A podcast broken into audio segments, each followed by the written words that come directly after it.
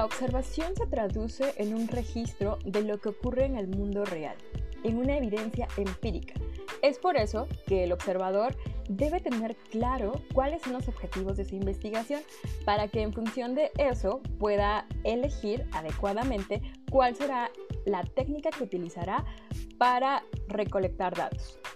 Dentro de estas técnicas tenemos los registros no sistematizados en los que incluimos las historias de vida, la biografía, la autobiografía, las entrevistas en profundidad, los diarios y los cuadernos de notas. Estos reflejan las experiencias vividas y retoman información aunque menos sistematizada, con mucha mayor riqueza en los detalles y en la especificidad de los eventos. Dentro de los registros narrativos encontramos el anecdotario, las notas de campo y el muestreo de tiempos.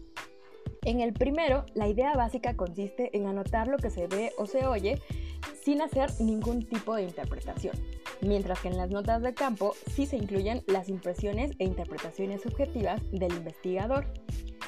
El muestreo de tiempo, por su parte, debe describir con el máximo detalle posible para que el lector pueda imaginarse la escena.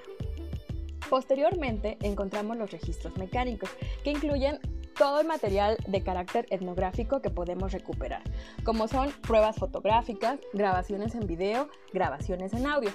Y así también las consultas de los documentos, las elaboraciones de mapas que tienen que ver con la distribución física de la comunidad, los límites, la localización o quizás el croquis de un espacio donde se desarrolla la investigación, así como comentarios en vivo.